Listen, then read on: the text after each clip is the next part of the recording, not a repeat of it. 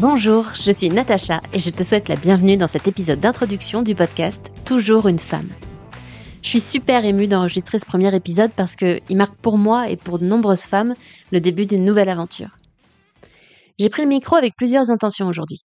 En quelques minutes, je vais t'expliquer qui je suis, pourquoi j'ai créé le podcast et ce que tu vas trouver dans les prochains épisodes.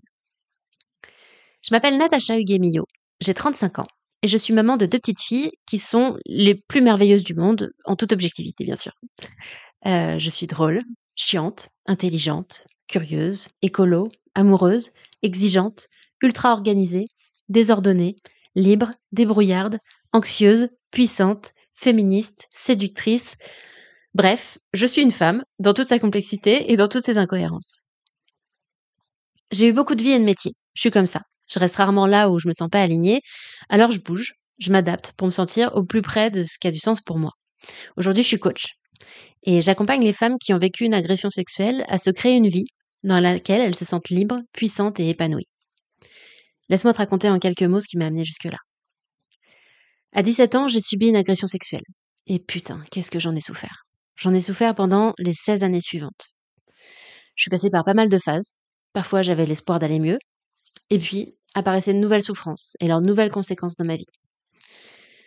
Pendant ces 16 ans, j'ai cru que j'étais cassée, que mon cas était désespéré, que j'aurais jamais une vie sexuelle normale.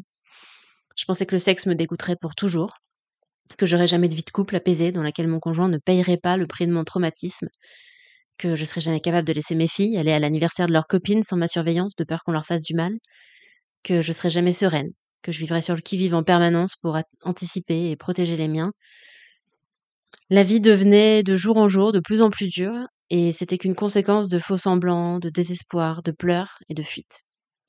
Ça a même fini par entraîner ma séparation du père de mes enfants. Et puis un jour, j'ai eu le déclic. Ça pouvait plus durer.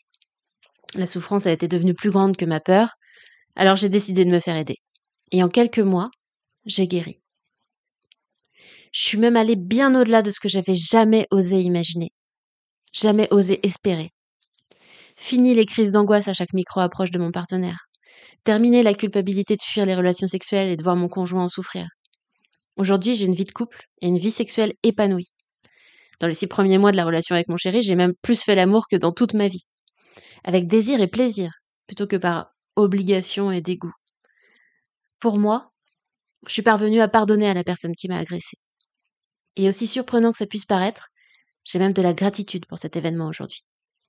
Alors attention, avoir aussi de la gratitude pour l'événement, ça ne signifie en aucun cas que je le cautionne ou que je le valide. Ce sont deux choses très différentes. On en reparlera dans le podcast. Si on m'avait dit il y a trois ans que je pouvais vivre sereinement avec un homme, avoir envie de lui, parfois même plus que lui, aimer faire l'amour avec lui, ne plus craindre maladivement pour mes enfants, et oser faire plus confiance aux gens, j'aurais dit non, c'est mort. Pas pour moi, je suis brisée de l'intérieur pour toujours, il n'y a rien à faire. Et pourtant, c'est bien ma vérité. Alors voilà pourquoi j'ai créé ce podcast. Parce que si toi aussi t'as subi une agression sexuelle, je veux te donner ce dont j'ai cruellement manqué pendant 16 longues années. De l'espoir. Oui, ce que t'as vécu, c'est horrible. C'est injuste, ignoble. Oui, ce que tu vis aujourd'hui, c'est peut-être lourd, dur, culpabilisant, injuste, pesant, déprimant. T'as peut-être le sentiment que quelque chose s'est brisé en toi pour toujours. Mais non, ce n'est pas une fatalité. Tu peux vivre autrement. C'est possible. Je sais pas toi, mais moi j'ai été grandement inspirée par le film Demain. Parce que au lieu de nous servir des informations alarmistes et paralysantes sur le réchauffement climatique, Cyril Dion nous a offert un panorama d'alternatives possibles. Ce film, il m'a donné suffisamment d'espoir pour aller créer un écolieu au fin du Limousin.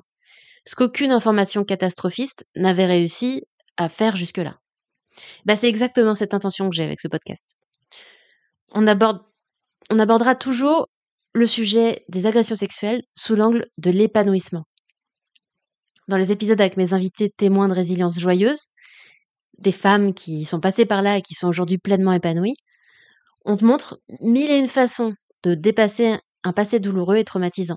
Et surtout, comme la vie peut être douce et magnifique, même après une agression sexuelle.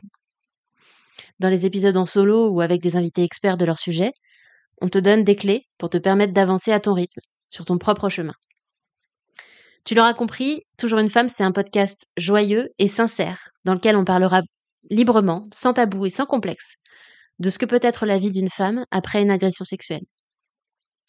Sans occulter les difficultés par lesquelles on passe toutes, psychologiquement et physiquement, on se concentre toujours sur les issues positives et les moyens actionnables pour se créer une vie dans laquelle tu te sentiras libre, puissante et épanouie. Je te souhaite une merveilleuse écoute et un très beau chemin vers tes rêves. Et d'ici là, si tu veux être tenu informé des prochains épisodes ou que tu souhaites en savoir plus sur ce que je partage, tu peux t'inscrire à ma newsletter sur le site toujoursunefemme.fr slash newsletter. Tu retrouveras le lien en description. Je t'envoie tout mon amour et à très bientôt.